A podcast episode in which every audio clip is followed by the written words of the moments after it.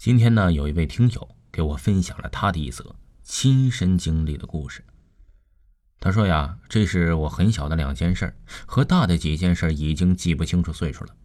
第一次啊，是和他的父亲回老家，中午太阳特别大，他的爸爸和奶奶不知道为什么出去，一个人在老屋木屋里，外面堆煤的地方呀，有朵很红很艳的花，我想去摘下来，可是我的手快要碰到花的时候啊。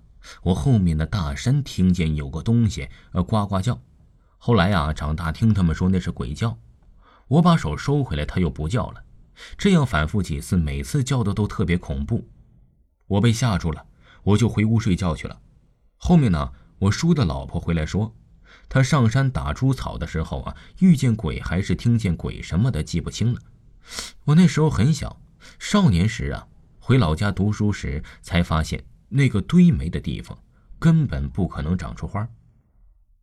第二件事就是，是我呀比上面大一点他的大舅外公死了，他们这边呢要去吃酒，他和他的父亲就去了，因为去的路长，到时候啊，呃，到那儿累了就睡了。因为死人帮忙的人比较多，他的爸爸把他放到了床上面睡，没脱鞋的那种，因为床上也有一些人睡，也许是晚上帮忙的人。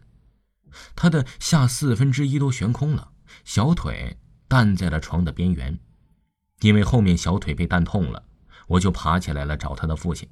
听见外面很吵，我就出去了，看见一群人围着山那边看，一边议论，我也跟着看看去。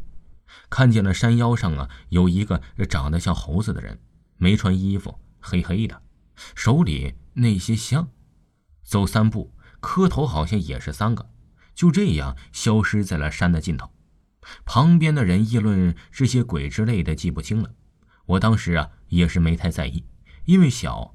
后来呀，二十多岁了，问他的父亲还记得这件事吧？他父亲说呀，哎，对这件事啊根本没啥印象。第三件事啊是他回老家读初中，冬天呢得早起去读书，他们那里呀都要打气筒上学。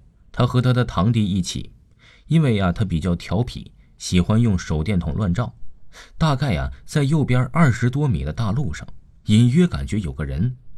走了差不多有一分钟吧，小道和大道汇合了。就这样的人呢，在我们大概的十米前左右，天完全是黑的。我用手电的光一直照着他后背，他大概呀是个男的，三十岁左右吧。他没发电筒，也没回头看我。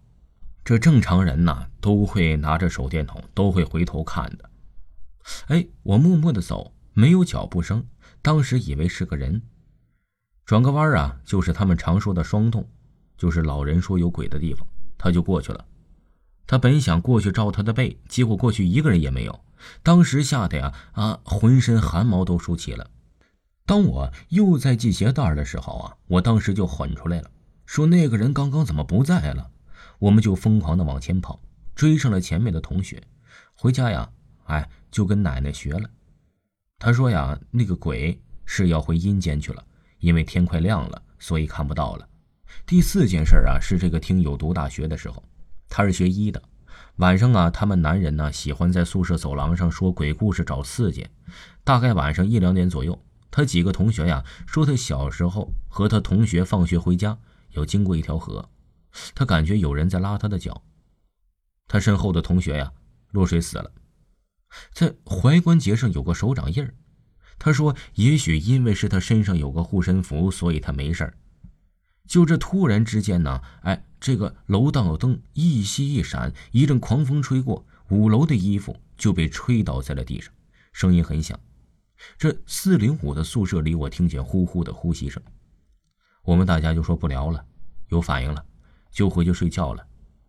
自从这几件事发生之后啊，哎，我们这些同学再也不敢在宿舍议论这些了。总感觉每次议论这些呀，哎，楼道里都会有风，而且呢，灯都会一闪一闪的。